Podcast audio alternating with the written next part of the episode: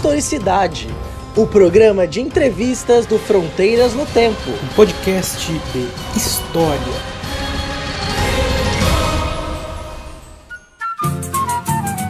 Olá, meus amigos, minhas amigas, bem-vindos, bem-vindas a mais um Historicidade, o programa de entrevistas do Fronteiras no Tempo, um podcast de história.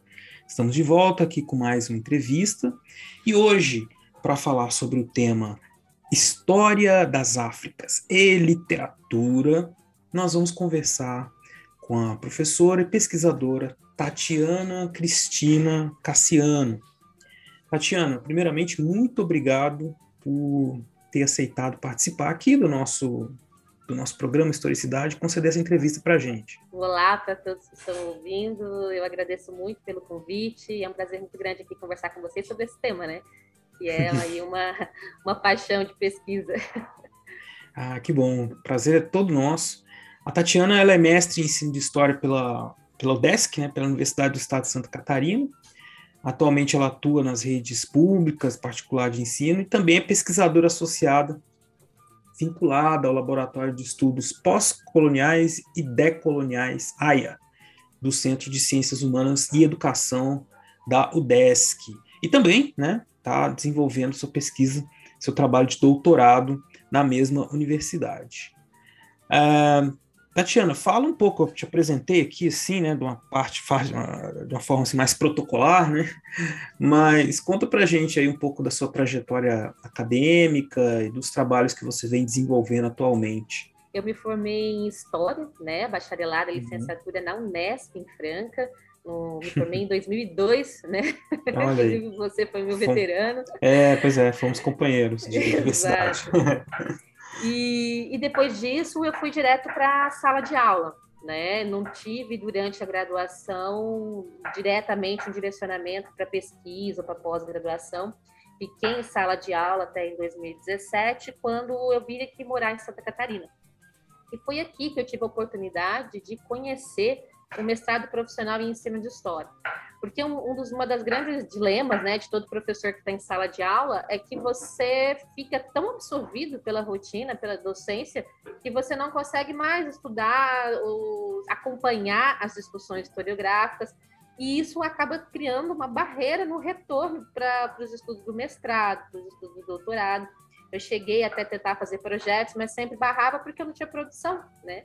E aí veio o professório. O professório, o ingresso é por prova, né? E ele acaba considerando como válido a tua experiência como professor, algo que geralmente no mestrado acadêmico não acontece, né?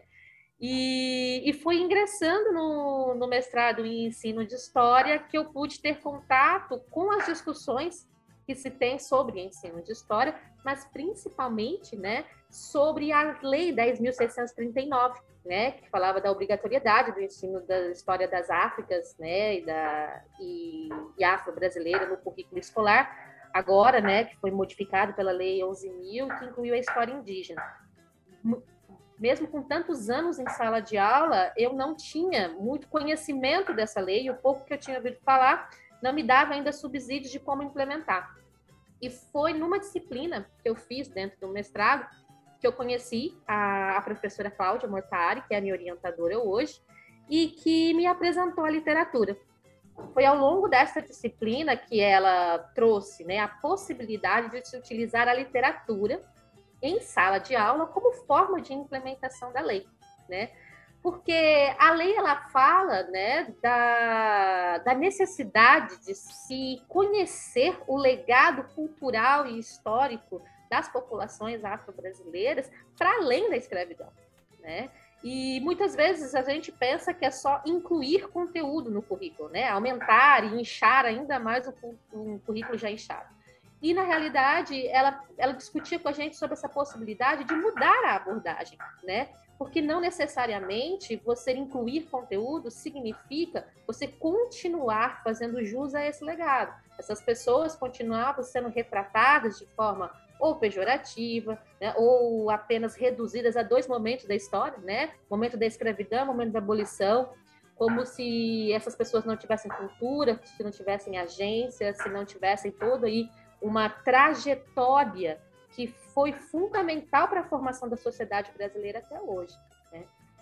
E foi aí que eu conheci a literatura. A, a literatura ela se tornou para mim um importante instrumento porque ela consegue uh, dar respostas que historiadores costumam fazer e que não se costumam encontrar nas fontes oficiais. Uhum. Ou seja, né, às vezes encontrar formas de abordar determinados contextos, determinadas épocas e sujeitos a partir de novas perspectivas. Então, foi ali, né, no mestrado, que eu consegui fazer isso e que eu conheci a obra da Flora Nawapa, que é uma escritora nigeriana.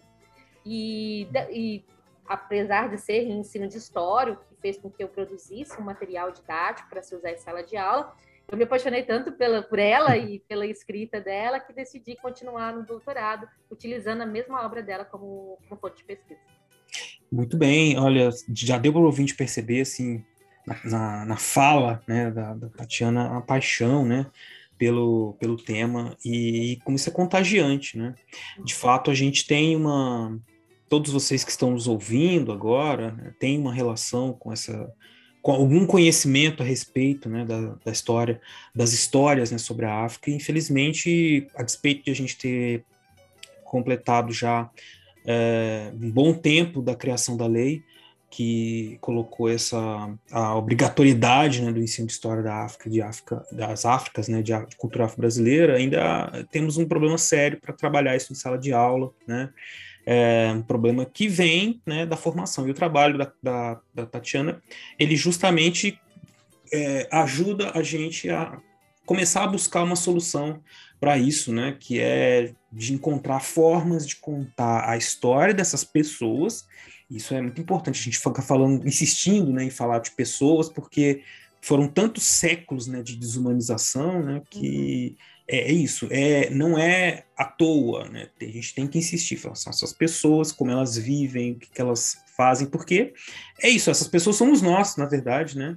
No fim, elas são nossas raízes, uma das nossas raízes mais profundas, é, de todos nós, né? Na América como um todo, no mundo todo que surgiu a partir das experiências coloniais, né? E aí você trabalha também atualmente, é, você é pesquisador associado do laboratório AIA, né?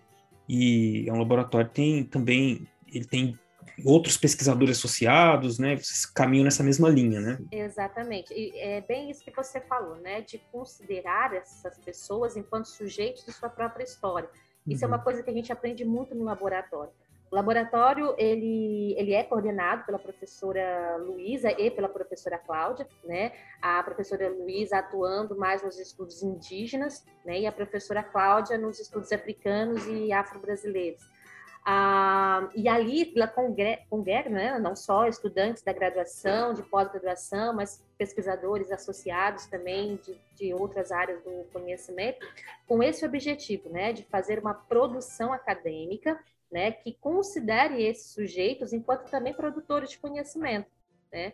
E, e, é bem legal porque lá no laboratório a gente vincula essa questão da pesquisa, do ensino e da extensão. Isso é muito junto, uhum. muito imbricado, né? Uhum. Tanto que a gente todo final do ano produz um boletim sobre nossas atividades e é bem interessante isso, é, é, produzir, é falar com o público, né? É participar não só de eventos acadêmicos, mas também fora da academia, estar tá em diálogo com professores, produzir material didático, né? Produzir podcasts. Então, o eventos, né? O, o encontro pós-colonial e decolonial que teve em 2019 vai ter agora em 2020 Aí participam historiadores, participam ativistas, participam membros de comunidades quilombolas, comunidades indígenas. Então, é uma forma de pensar que existe uma multiplicidade de produção de conhecimentos, né? Que ela não vem apenas de dentro da universidade, mas é ali na universidade que elas se encontram, se legitimam, mas que também estão em diálogo com a sociedade. Então, é uma pesquisa que não está apenas no campo teórico, mas também no campo prático, né? Por isso uhum. que a gente procura dialogar muito com intelectuais de, de, várias áreas de conhecimento, mas particularmente dos campos pós-coloniais e decoloniais de várias partes do mundo, porque é justamente isso considerar que toda pessoa fala de um lugar, né? Uhum. E que ela produz a partir do que ela sabe, da, da sua experiência, e que essa experiência também é conhecimento. E de que forma que a gente pode colocar isso para conversar com o que a gente produz dentro da universidade. Então é muito legal isso. Muito, muito legal, realmente. E muito importante, né? É a gente, é a gente tentar reconstruir umas é, relações é, que, que foram lidas, tratadas de forma tão superficial por tantos séculos, né? Uhum. E que, que são é, causadoras de uma série de, de danos mesmo para a sociedade, né? Acho que a gente tem um movimento aí que é muito importante.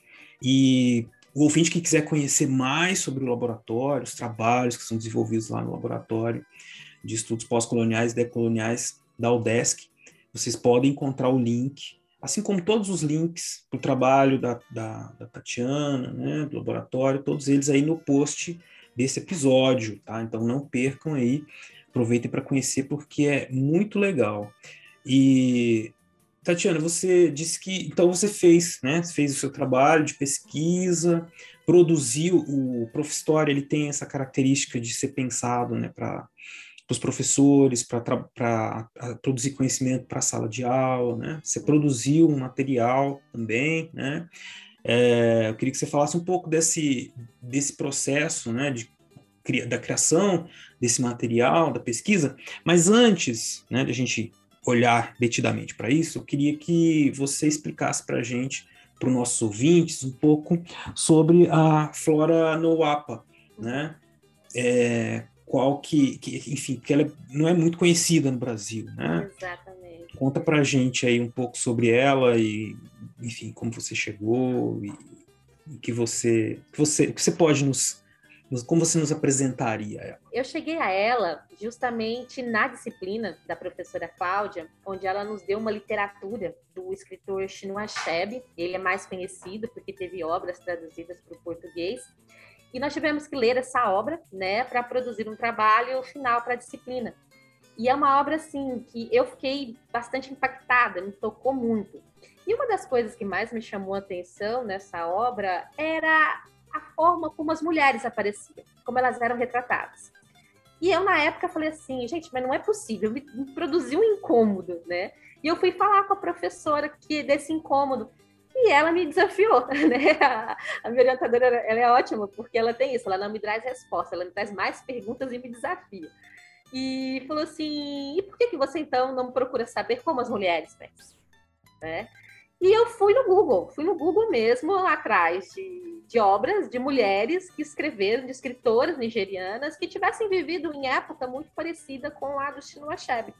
E foi aí que eu acabei chegando na Flora Nauapo. A Flora, ela é considerada a primeira escritora africana a ficar reconhecida internacionalmente, a ter uma obra publicada é, na Europa, em inglês, então, pode-se dizer que ela abriu aí um caminho né, de produção, de escrita de mulheres, cujo legado está até hoje, principalmente na Nigéria. Né? Escritoras como Chimamanda fazem referência à Flora e da importância dessa, desse pioneirismo dela.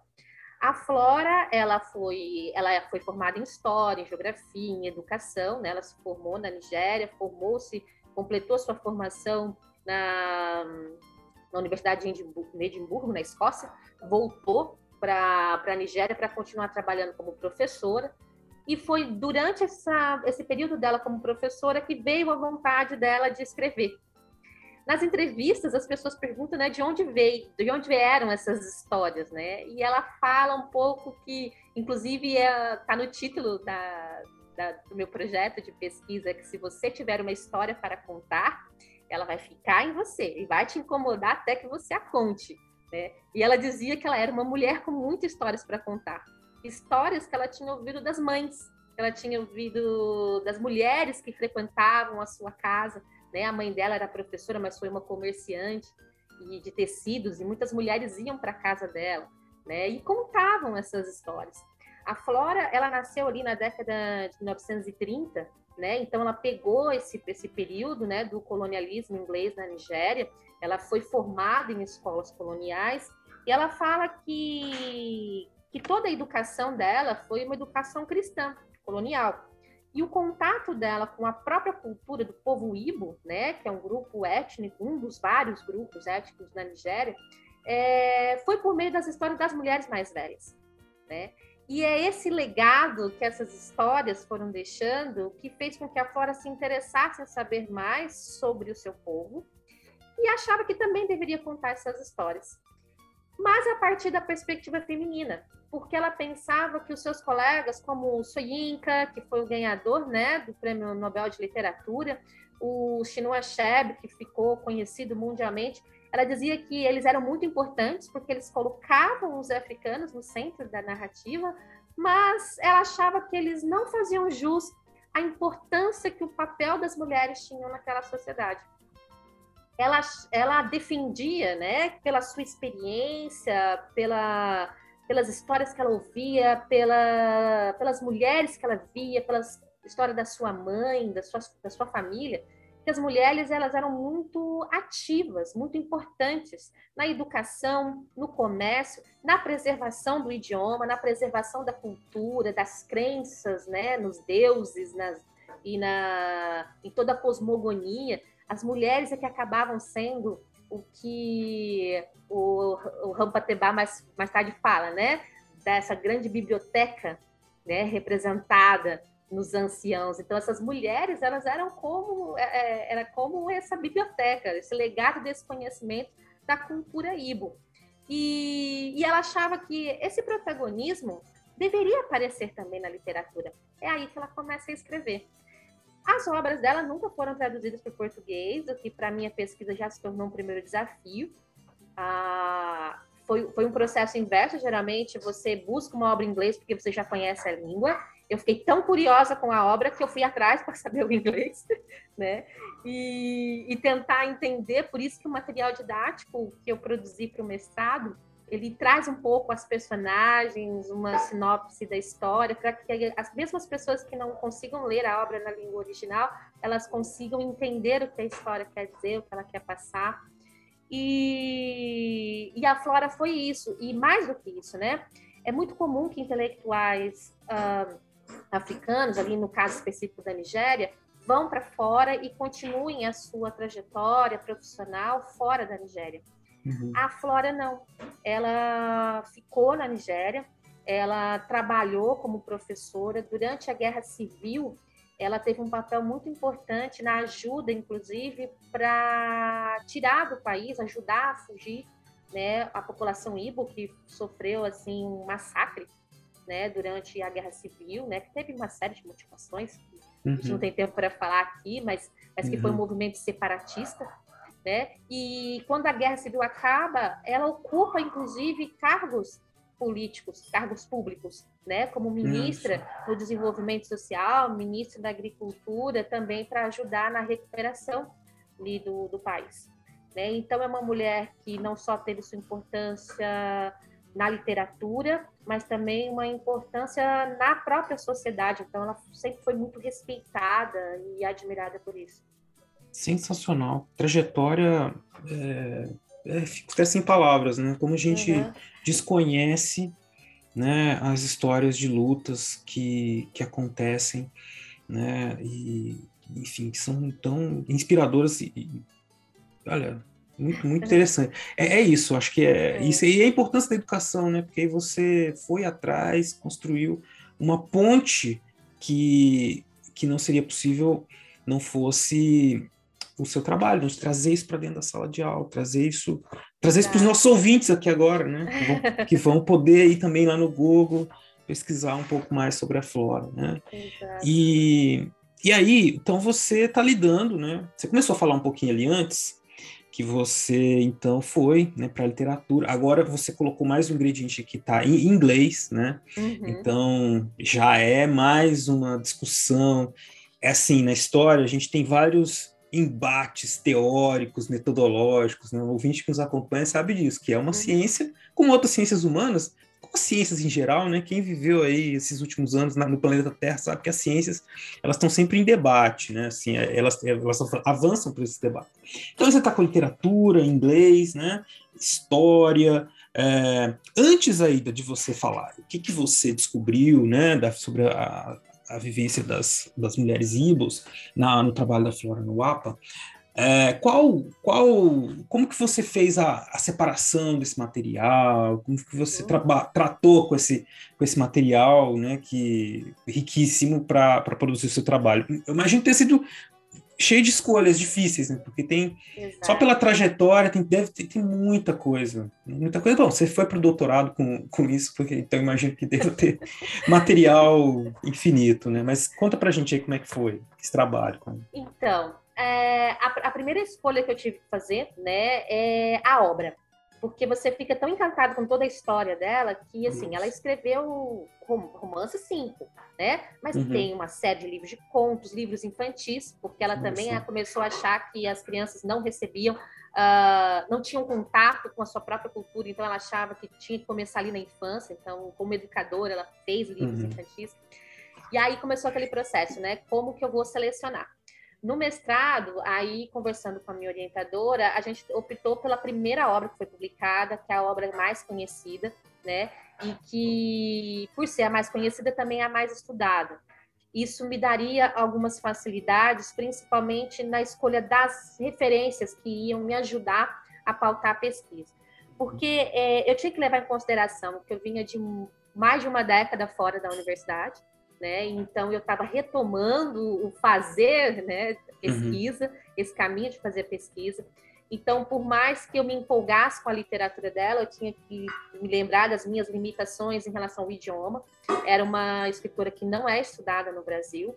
Então, eu precisava buscar o maior número de referências possível e isso era mais fácil de encontrar com a, em relação à primeira obra dela. Então, Perfeito. eu escolhi a primeira obra. Aí, na leitura, à medida que eu fui lendo, eu fui fazendo fichamentos, né, uhum. para selecionar trechos da obra que eu achasse mais importante, mas elencando algumas categorias. Porque uma coisa que é importante do trabalho do, do, historiador é a gente tentar definir com quais ferramentas que você vai trabalhar, né? Uhum. É, muita gente não imagina, né? Mas esse fazer científico da história envolve muita teoria, não só a parte né, das escolhas teóricas e metodológicas também, né? Uhum. Então eu precisava pensar o que, que eu quero falar. Como o objetivo era produzir um material didático, esse material o professor ia usar para falar o quê, né? Então eu fiz um recorte. O recorte era falar, né, das consequências do, do, do imperialismo, né, dentro do continente africano. O legado colonial na sociedade nigeriana a partir da perspectiva de uma mulher então, eu tive que selecionar algumas categorias, como o próprio colonialismo, o trabalho, né, os impactos na educação, nas relações sociais. E com essas palavras-chave, eu fiz a leitura da obra, né, para uhum. tentar identificar o que, que, se encaixa, né, a parte da cosmogonia, né, da religião, da, das mulheres, né, o, especificamente da experiência das mulheres. E foi a partir dessas palavras-chave que eu busquei os trechos na literatura e montei textos didáticos. Hum. E isso que é bem legal, porque na hora de montar esses textos, eu procurei dialogar com historiadores africanos.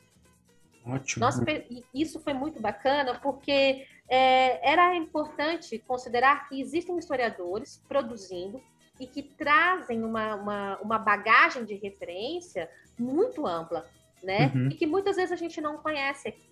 Algumas obras só recentemente que começaram a ser traduzidas, acho que pela editora Voz, né, trazendo outros intelectuais do, do continente africano, uhum. mas que, que foram fundamentais para conseguir fazer esse link entre a obra e a produção historiográfica, uhum. né, para montar esses textos didáticos em paralelo com trechos da própria literatura. E aí foi muito legal, né? Porque isso me possibilitou juntar materiais e referências que não serviram só para a produção da, da, dissertação e do material didático, né? Mas que já me abriu caminhos para pensar agora no doutorado.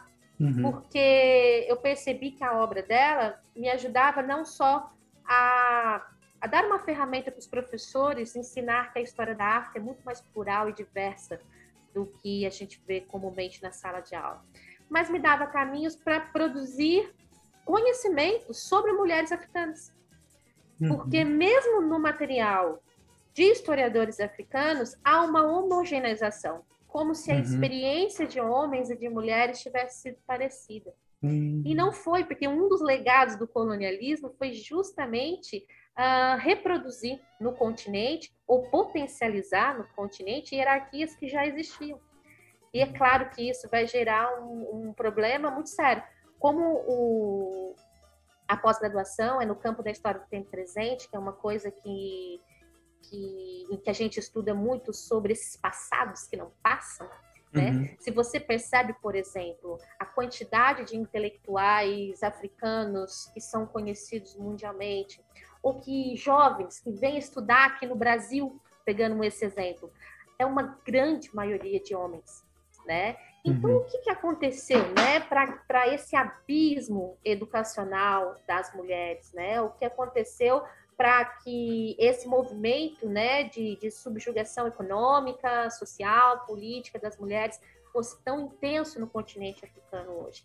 E a literatura ela permite responder determinadas perguntas que só as fontes oficialmente consideradas fontes não dão conta de responder. Uhum. Perfeito, é isso mesmo, interessantíssimo, porque eu, eu sinceramente não tinha não tinha me atentado né, para isso, quando você disse, a maior, a maior parte dos estudantes é, africanos que vêm para o Brasil são homens, né?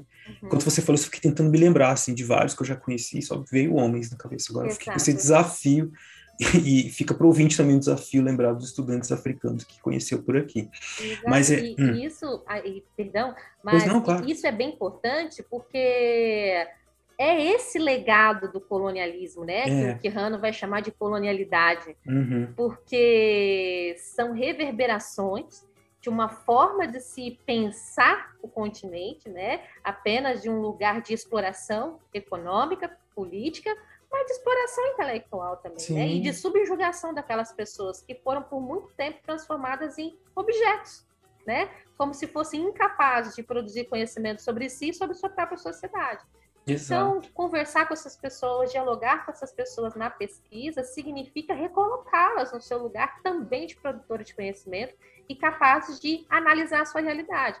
É aí que a gente vai perceber a agência, né? Uhum. O que, que uhum. essas pessoas fizeram, não só no sentido de, de, de combater, de resistir, de negociar espaços diante da violência colonial, né? Uhum. Quais foram as estratégias utilizadas, né? Quais foram as novas hierarquias criadas, né? Os novos sistemas criados. Então, é muito legal, porque a literatura ela consegue abrir esse leque, porque a, a própria Flora assume, né, nas entrevistas, essa intencionalidade de contar história a partir da sua própria perspectiva coisa uhum. que não era possível, porque inclusive a produção de conhecimento, seja nas universidades ou nas escolas, antigas escolas coloniais, ela tinha uma matriz de conhecimento, que era a matriz europeia. Uhum. Então, até mesmo estudar a própria história dela foi, lhe foi negada. Então, a literatura acabou abrindo esse caminho para que ela pudesse falar. Ah, isso é ótimo porque são muitas formas de, de, de resistência e negociação, né, que, uhum. como você pontuou aí, nossos ouvintes mais é, regulares, com certeza já ouviram a gente falando sobre isso quando a gente fala é, do, do, Brasil colonial, das relações que se estabeleceram. É, sempre que a gente está discutindo essas questões que envolvem relações sociais, políticas, né, que a, os indivíduos, né, as pessoas, do homem como mulheres, eles criam estratégias, né, uhum. e, e, formas de, de, sobrevivência, quase, né, e que são histórias, uh, se não apagadas, né, muitas vezes são apagadas como se não existissem, né, porque como você uhum. diz, você torna tudo homogêneo, como se fosse a mesma experiência, ou então são colocadas no campo assim do exótico, né, do, do diferente, né, uma coisa que não não é, que de qualquer forma é inferiorizado, né? Então é muito além de interessante, é muito mais interessante, é muito importante né, trazer essa é, promover esse diálogo, né? Porque também aí é, é, isso, é conversar. Eu gostei do você disse ouvir, né? Conversar com, com essas pessoas. Isso é, é fundamental, fundamental. E, e, aí, Tatiana, é, você leu então o primeiro livro, né, da Flora na Lapa. Você fez todo esse trabalho de seleção né, de, de, textos. É, conta para os nossos ouvintes aqui, então, um pouco assim sobre o que, que ela escrevia, né? O, quais foram os elementos que te chamaram a atenção, né, desses uhum. textos que você selecionou. Você falou que você selecionou textos, então conta para o nosso, selecionou trechos, né? Conta para os nossos ouvintes, assim, bem como foi sua experiência de encontrar, selecionar e qual, o, que, que, o que, que te chamava a atenção nesses trechos e que te ajudaram a entender a experiência das mulheres, a vivência das mulheres ibos na sociedade nigeriana da década de 60 em diante. Uma coisa que foi bem interessante que eu percebi, né, pegando neste primeiro livro, mas depois quando eu acompanhei as entrevistas dela, é que é possível você uh, criar uma, uma espécie de não, não é bem uma, uma, linha do tempo no sentido progressivo, né? Mas no sentido cronológico mesmo, uhum. pensando uhum. de que e cada obra dela ela fala da experiência de mulheres em determinado período. E tem muito a ver, inclusive, com a própria trajetória dela. Né? Uhum. Então você vai ver que a primeira obra, chamada Efuru, é sobre uma personagem, uma mulher que viveu no período ainda do colonialismo. E em seguida, né, a próxima que já vai pegar naquela fase de transição dos movimentos de emancipação da Nigéria. Tem uma obra que vai a, abordar especificamente a guerra civil, né? E uhum. tem as obras, a última obra, por exemplo, já fala sobre os desafios das mulheres nigerianas diante de uma Nigéria moderna, né? Ainda uhum. já é, com, com, com esse legado que o colonialismo deixou, mas diante de desafios trazidos pela contemporaneidade, né? Pela uhum. tanto social quanto econômica. Então, essa foi a primeira coisa que eu achei bem interessante, que era possível né, observar essa trajetória da própria Nigéria sobre uhum. o olhar de uma mulher pegando aí do colonialismo até por volta ali dos anos 80. Mas é preciso considerar que ela escreveu, né, ela produziu sua primeira obra a partir dos anos 60. Isso é uma coisa que, que eu aprendi, né, estudando principalmente as obras ali do, do professor Sidney Chalub, que trabalha também com literatura, uhum. que tem uma dupla historicidade nessas obras, né? Aquilo que o autor retrata, mas também de um lugar em que ele escreve, né? Uhum. Quando ele escreve.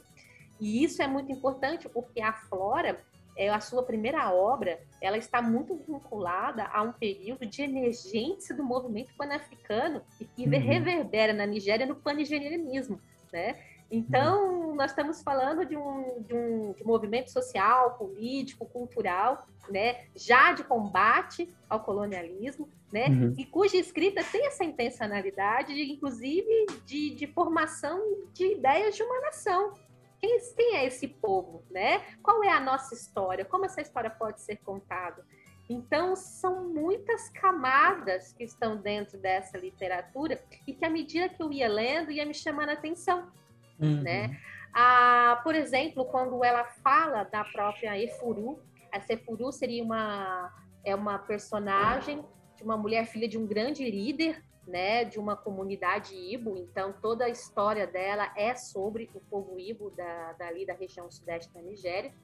E essa mulher, ela passa pelo seguinte dilema, né? Ela, ao mesmo tempo em que ela é uma mulher muito bem sucedida, né, nos negócios, nas suas atividades, ela não consegue é, ser mãe, que é um papel um, central na sociedade Ibo, pelo qual as mulheres são muito cobradas. Hum. E ali ela vai amarrar como essa personagem vai enfrentar esse desafio e de que forma, e dentro da cosmogonia Ibo, né, da, da, das crenças e dos valores Ibos, essa mulher vai encontrar essa alternativa de seu papel, ela vai negociar o seu papel dentro daquela sociedade diante dessas pressões que ela estava que ela estava vivendo.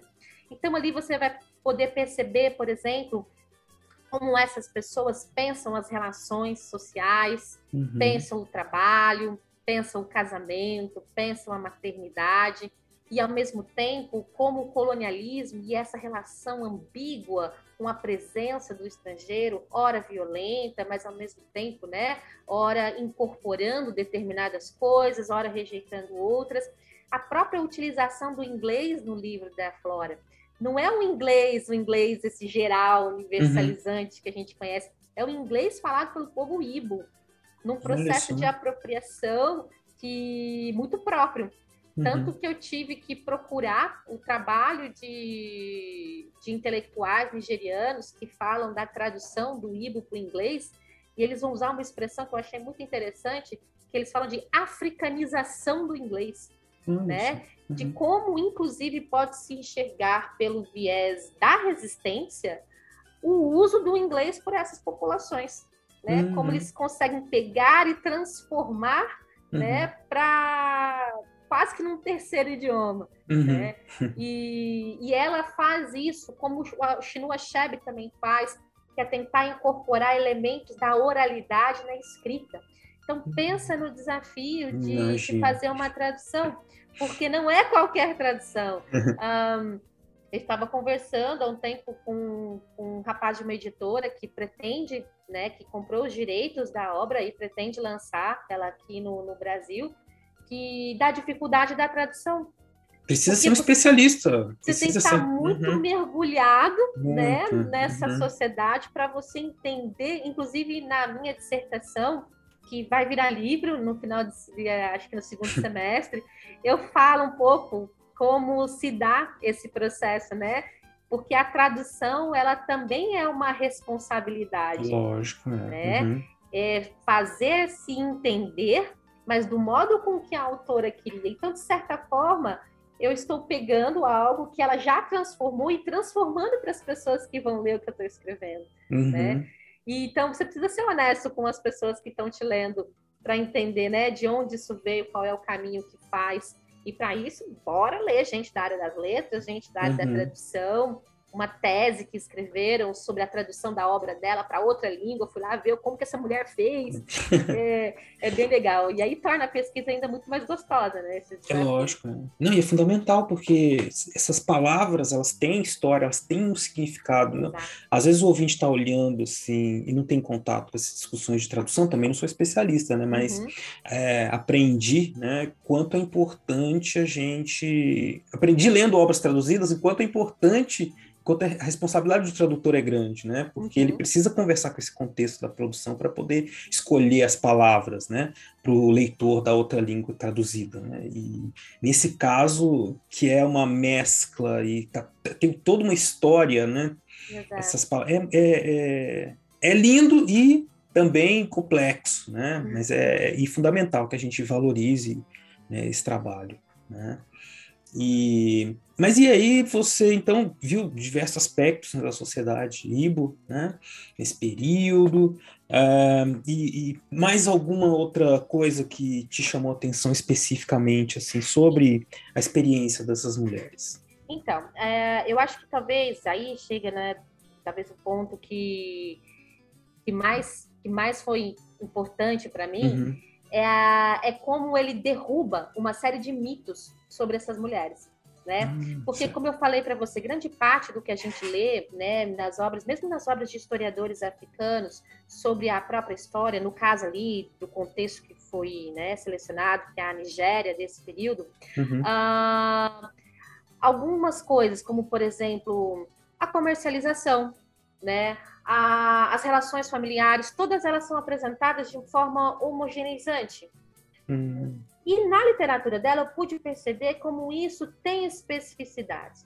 Então, por exemplo, uh, quando a gente diz né, que, o, que o colonizador, né, no caso ali da Nigéria, o inglês, né, ele coloca os colonos, os africanos, os nigerianos, né, para trabalhar na agência. Um, para trabalhar para a economia colonial, deslocando principalmente os homens do campo para trabalhar especificamente para atender às necessidades da metrópole, principalmente ali no contexto da Segunda Guerra Mundial, uhum. né? Você tem essa informação, mas a literatura me possibilitou pensar o que, que aconteceu com essas mulheres. Uhum. Em primeiro lugar, elas não foram incorporadas pela lógica colonial na administração de serviço público. Então, mulheres que nas suas comunidades elas tinham papéis decisórios, elas perderam esse papel durante o período da colonização, porque quem ocupavam esses cargos eram somente homens. E dessa forma, as comunidades se preocupavam em enviar para as escolas somente os meninos. uhum. com a preocupação de que eles precisavam estar hábeis para ocupar esses espaços para que a sua família tivesse sobrevivência, que eles pudessem sobreviver. Então já começa aí um processo de que se antes na comunidade as mulheres tinham acesso à tomada de decisões e tinham acesso também a um determinado conhecimento, que era local, que eram os saberes locais, elas na, na, com a imposição colonial elas já perdem esse lugar. Uhum. A questão econômica. Se esses homens foram deslocados para trabalhar, né, na, para produzir para a metrópole, as mulheres ficaram sobrecarregadas na produção da alimentação. Então, uma das coisas que ela vai falar, por exemplo, é das mulheres irem para o cultivo, principalmente da mandioca, e ocuparem espaço nos mercados. Se você pega foto de cidades como Nisha, no sul da Nigéria hoje, dos mercados de Onitsha, você vai ver que ele é praticamente tomado por mulheres. Nossa. Então, elas são né, responsáveis, muitas vezes, pelo sustento da, da casa, da produção de alimentos e na comercialização de alimentos nos mercados. Isso é desde o período do colonialismo. E na literatura ela vai falar sobre essa transformação, sobre essa modificação que vai sobrecarregar as mulheres neste trabalho, uhum. mas ao mesmo tempo excluí-las da possibilidade da educação, da possibilidade da formação. Mais tarde, ali por volta dos anos, dos anos 70, é que vai se começar uma preocupação mais incisiva, né, no final da Guerra Civil, né, com a preocupação mais incisiva com a educação das meninas, mas muito pensado na formação das esposas, hum. das mulheres desses homens que estavam procurando espaço, formando esses espaços, né, de, de espaços de poder dentro da Nigéria. E essas mulheres vão encontrar na educação muito mais do que isso, mas também uma forma de, de empoderamento, de encontrar uhum. um espaço é, nas universidades, nas empresas, que antes eram unicamente ocupados por homens. E a Flora, justamente por ser uma educadora, em todas as suas obras ela vai falar, e nas entrevistas mesmo, dessa capacidade que a educação, mesmo essa educação colonial, mais tarde, né, o estilo de educação reproduzido na Nigéria independente, mesmo nesse modelo, ele vai ser importante para emancipar as mulheres. Uhum. Né? Ela, ela, ela vai até o final da sua vida, se ela morreu em 1993, ela vai ser uma grande defensora de que a emancipação das mulheres viria pela educação. Nesse processo que lá no início, da colonização, elas foram excluídas e mais tarde, aos poucos, incorporadas. E dali, elas vão conseguir a sua ferramenta de emancipação dentro de uma sociedade na qual elas tinham sido totalmente excluídas né, da, do poder decisório. Perceberam, né, ouvintes, que então, por meio da literatura, né, nós podemos observar diversos aspectos da sociedade, no caso nigeriano, né, de sua história e da história de pessoas que, como a gente vinha dizendo, né, que nem sempre ou quase nunca tiveram né, as suas histórias contadas. É, é um tema, Tatiana, que, que vai longe, que eu tenho certeza instigou muitíssimo nossos ouvintes, mas infelizmente nosso tempo aqui ele é mais rápido, né? Eu gostaria que você fizesse assim as suas é, considerações finais ou que você apresentasse aí mais o que você considera importante ainda de deixar aí de, de recado para os de, de conhecimento né, também para os nossos ouvintes. Oh, bom, primeiro eu quero agradecer, né, por essa oportunidade de falar. Eu peço desculpas por qualquer coisa, mas eu sempre empolgo falando da, da uhum. pesquisa. Ela ainda está muito no começo, né? Mas é então, empolgante mesmo, a gente é. entende. É, ela ainda está muito no começo. Eu, eu, percebo que ainda há muitas potencialidades, né, muitas, dentro dessas muitas. obras. Eu agora no doutorado o desafio é o de ler as cinco obras por completo né, uhum. e tentar, né, produzir, falar da história da, da Nigéria, da história das mulheres da Nigéria, usando cinco romances dela, que é o que, né, aumenta ainda uhum. mais o desafio. E ainda está bem no começo, né? Eu, eu entrei no doutorado no ano passado, então nessa fase em que a gente está fazendo disciplinas, cumprindo carga horária, a uhum. gente fica mais afastado da pesquisa do que é, gostaria. É normal. Né? Uhum. Mas o que eu quero dizer para todo mundo é que leiam literatura africana. É uhum. É muito legal, principalmente por esse aspecto, né? Ah, isso você pode perceber é, é uma coisa que a Conceição Evaristo fala a respeito da uhum. literatura produzida por mulheres negras no Brasil, né, de uma escrita marcada pela experiência, uhum. que ela cunhou, né, a expressão escrevivência. Muito disso serve também para entender a literatura africana, particularmente a literatura de mulheres, né? É, é uma escrita que também é uma é um manifesto, né? Uhum. É uma escrita que é mais do que contar histórias, né? É o contar de uma trajetória, de uma experiência, é esse legado de mulheres contadoras de história por meio da escrita, incorporando muitas vezes ali a língua do colonizador, né, mostrando essa capacidade de negociação, de adaptação e de, de resistência, que acho que é essa palavra, né, que essas mulheres têm, as mulheres negras no Brasil e as mulheres africanas. Né? Então, apesar né, das suas especificidades, dos seus contextos, né, recortes aí de tempo e recortes geográficos, a gente tem um, essa similitude, né, uhum. de uma escrita marcada pela experiência, de resistência e de legado. Então, me digo que leiam, né? Uhum. A literatura ela é uma parceira da história, é uma parceira do historiador, inclusive no, no sentido da escrita. Se eu uhum. puder dar aí uma dica para os jovens historiadores, leiam bastante literaturas, isso inspira muito a escrever. O meu desafio está sendo também o de escrever, mas uma uhum. escrita uhum. que vá para além do acadêmico, né? Que ela possa dialogar com, com todo mundo. E, e, é isso, acompanhar o trabalho do laboratório, inclusive a minha própria pesquisa, tudo que a gente faz, a gente divulga lá na biblioteca do AIA, né, lá no, uhum. lá no site. Então, é muito legal porque a biblioteca, né, o site, ele é pensado nesse sentido de não jogar o trabalho acadêmico como ele é, mas de colocá-lo numa linguagem que as pessoas possam entender, acompanhar uhum. o que a gente está fazendo, o que a gente está produzindo, o que muitos intelectuais negros, negras, indígenas, o que homens e mulheres no mundo inteiro estão produzindo, uh, mas numa linguagem super acessível, né? Os nossos podcasts, materiais didáticos, meu material didático está disponível para download lá no, ah, uhum. lá no site.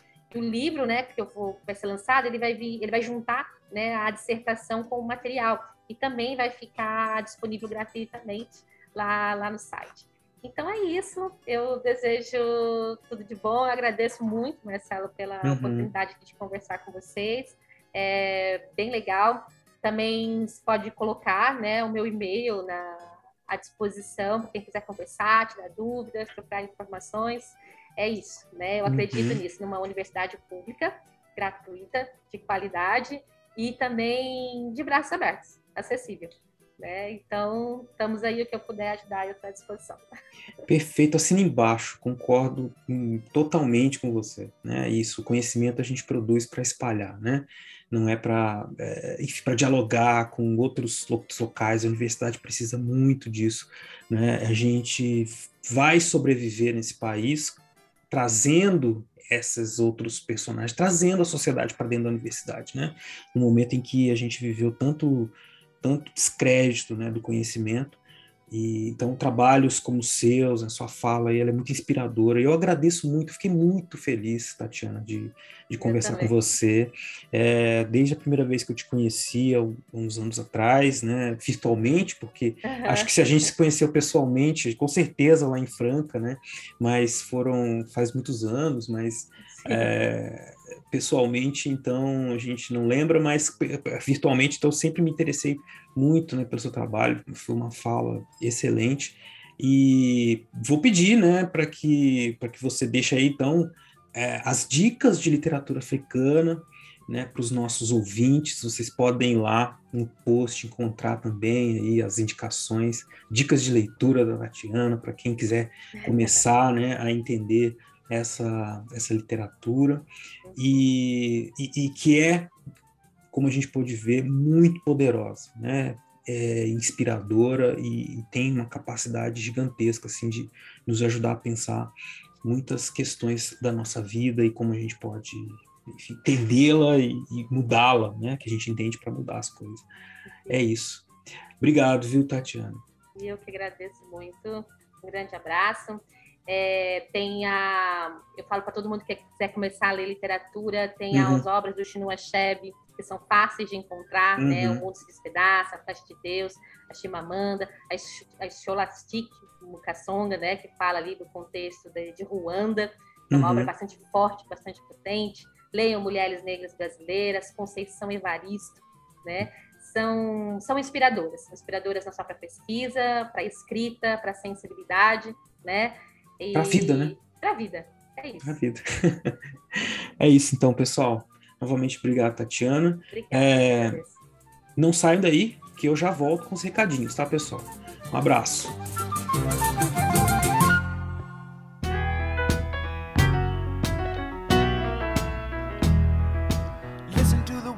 Chegamos ao final de mais um Historicidade, o primeiro, inclusive, lançado em 2022, na conversa que o Uberaba teve com a Tatiana Cassiano. Conversa interessantíssima, né, Beraba? O que, que você traz aí de destaque para nós? Pois é, acabamos de falar aqui com a Tatiana, um papo super profícuo, né? Perce... Vocês puderam perceber que ela é muito apaixonada e entende muito sobre o tema da história das Áfricas e da literatura. Especialmente hoje a gente pôde conhecer uma autora nigeriana chamada Flora Nawapa e a trajetória incrível que essa, que essa intelectual tem, tanto para a história da Nigéria como para a história dos povos, né, dos, do, dos povos que, que foram colonizados, né, em África, no Brasil, é um exemplo para todos nós, né. Ela então tem uma trajetória intelectual e, e também na literatura que trouxe, trouxeram à tona a participação de diversos personagens, especialmente as mulheres, né? Ela, assim, muito incomodada com a forma como as mulheres da Nigéria eram tratadas na literatura, ela foi lá e escreveu, né? Sobre a, sobre a, a vivência das mulheres Ibos, né? Que é uma das etnias da, do sudeste da Nigéria. E aí a gente pôde perceber os problemas que a colonização trouxe, como foram as formas de resistência dessas mulheres a partir da literatura, né? que é uma fonte importantíssima para a história. Né? Então, a partir da Flora Nawapa, a gente entende a, essa experiência né, numa, um, na literatura, mas também conversa com a própria trajetória da Flora Nawapa na, como intelectual, no processo de independência da Nigéria e, e também da valorização do papel feminino naquela sociedade, né? Um, um exemplo. Uhum. E fica aí, né? Ficou a mensagem da reforça a mensagem da Tatiana que é fundamental, que é leiam literatura africana, né? Que é importantíssimo. A gente tem cada vez mais coisa no Brasil lançada de literatura africana. Aí no post vocês vão encontrar as indicações que a Tatiana mandou pra gente, ela falou aí então aproveitem, gente, vamos ler porque é coisa boa, boa e tem demais. Mais uma coisa para você aprender mais sobre as mulheres na história da África, que é o projeto da UNESCO Women, Women in, in Africa, é, Mulheres na História da África, que inclusive é, é, uma continuidade do projeto História da África da Unesco, que produziu aquela coleção de livros que está disponibilizado gratuitamente para download. É, e essa coleção é bem interessante porque tem um mapa interativo, vai ter link no post, aí você pode. E tem a figurinha dessas mulheres em cada um dos lugares de África, inclusive no Brasil também. No Brasil, na América Afro-Latina. Aí você clica e você tem acesso a uma página própria daquela personagem. A primeira que eles fizeram foi da Rainha Ginga, né? E aí então tem história em quadrinho, tem podcast, tem vídeo, tem material didático para ser aplicado em sala de aula. Então, a história, essa história em quadrinho da Ginga, por exemplo, eu até gravei spin de notícias sobre isso. É incrível, aí tem muito material. Então, assim, pra a gente entender mais, assim, falar das mulheres em história de África também é falar das mulheres na história do Brasil, né? Então, temos essa relação muito próxima e muito forte. Então, assim, só me traz alegria poder fazer a divulgação em parceria aqui com o Uberaba ao longo desses quase oito anos, né, na quarta temporada do Historicidade, dessa produção científica da história, especialmente quando a gente trabalha, olha de perto as produções do Profist, que é o mestrado profissional em História. Né, que são aplicados em sala de aula, inovações no ensino de história no Brasil, qualificação profissional, é, dos professores. É, isso é assim é, é uma das coisas é, é, uma das melhores coisas assim que a gente tem em educação são os mestrados profissionais, junto com o PIBID, a residência pedagógica. É verdade, é, é verdade. Inclusive, deixo aqui o convite para que os ouvintes conheçam esses programas todos, que eles são fundamentais para a formação, para a atuação dos professores. Se você é um ouvinte que não é da área e ouve falar muito mal do ensino público, das dificuldades e tudo mais, saiba que tem muita gente boa produzindo, pensando, produzindo conhecimento de ponta, né, para que isso seja aplicado nas escolas públicas, para que nossas crianças, adolescentes tenham um ensino de qualidade, um ensino libertador de verdade. Né? Então, conheçam e, e, mais do que isso, nos ajudem a divulgar, nos ajudem a lutar por esses, pela manutenção desses programas. Porque, como é no Brasil, tudo que é muito bom e funciona, sempre chega alguém quando muda um governo, infelizmente, e é um governo que não está preocupado com a educação pública e resolve acabar ou é, enfraquecer até, até, até acabar. Né? Então a gente uhum, precisa sempre do apoio, né? estrangulando, a gente precisa sempre do, do apoio. Então foi muito bom divulgar né, mestrado profissional em História, atuação dos professores, professoras do Brasil, uh, para que todos nós de fato abracemos a educação, não só no discurso, né? É todos pela educação, então tem que ser mesmo, né? Junto com os uhum. professores e as professoras, não só na, na propaganda de um banco qualquer aí que diz que se importa com você e na verdade não tá nem aí, só tá preocupado com os próprios lucros, né? Vamos lá, gente. Então é isso. e, mas nós aqui no Fronteira, Beraba, não estamos preocupados com os nossos lucros. Não. Nós estamos preocupados. Inclusive, né? Tá ficando cada vez mais difícil. Cada vez não mais ficar difícil. no vermelho, mas é outra é... história isso aí, né? É, enfim. É verdade, né? Inclusive, esse projeto que você tem o prazer de ouvir e que nós temos a alegria imensa de fazer, ele só acontece, só se manteve vivo até hoje é, por causa do nosso financiamento coletivo, do nosso apadrinhamento, né, por causa das nossas madrinhas e dos nossos padrinhos que nos ajudam, é, apoiando com que eles podem, nos incentivando a continuar o trabalho e criando uma comunidade deste podcast muito saudável, muito interessante. Então, se você quiser, quiser e puder fazer parte desse nosso projeto, nos ajudando com, no financiamento coletivo e também entrar para nossa comunidade, você pode se tornar nossa madrinha e nosso padrinho. E como é que faz isso, Beraba? Muito simples, você vai lá no site www.padrim.com.br barra Fronteiras no Tempo. Padrinha com M, né? Ou então no, no PicPay. Você procura a nossa página Fronteiras no Tempo e lá você vai encontrar várias formas de participação, de doação de 1 a 50 reais. A partir da sua doação, você vai também conseguir alguns benefícios né, de é, participar com a gente aí da produção do programa. É isso. E você também pode entrar em contato conosco. Você pode é, comentar o episódio no post da publicação, tanto no portal uhum. Deviante quanto no fronteirasumtempo.com. Sempre bem-vindo. Exato. Pode nos mandar um e-mail no fronteirasumtempo.gmail.com e Gostou do nosso trabalho? Nos siga nas redes sociais e lá você pode interagir conosco também. No Instagram, que é a rede que a gente mais tem utilizado ultimamente, é o Fronteiras no Tempo. No Twitter é fronte, arroba fronte com temudo no tempo. E no Facebook, a nossa fanpage é, é facebook.com.br fronteiras no tempo. Segue a nossa página, curte, compartilha a nossa publicação. Quanto mais compartilhar, mais visibilidade nós teremos. Temos que aí que convencer o algoritmo que é interessante nos mostrar para as outras pessoas. é verdade. Bom, então é isso, CA. E ouvintes, chegamos ao final de mais um Historicidade. Prazer em encontrar contigo aqui no final, CA. Espero, te ah, espero não te encontro daqui a alguns dias, novamente. Com certeza. No próximo né? episódio. Né? É, a gente tinha prometido um tema, vamos trabalhar um outro, mas eu tenho certeza que o nosso ouvinte vai gostar Vai muito gostar. e tem relação com esse tema de hoje. Isso, tem. Olha spoiler! Sem spoiler. Tá garantido, já tá gravado, tá garantido. Isso, Sai. Tá garantido. Tá, vai sair, então vocês vão nos encontrar daqui a alguns dias, 15 dias no máximo, tá? A gente tá junto aí de novo. É isso, vamos manter a regularidade. Abraço, pessoal. Abraço.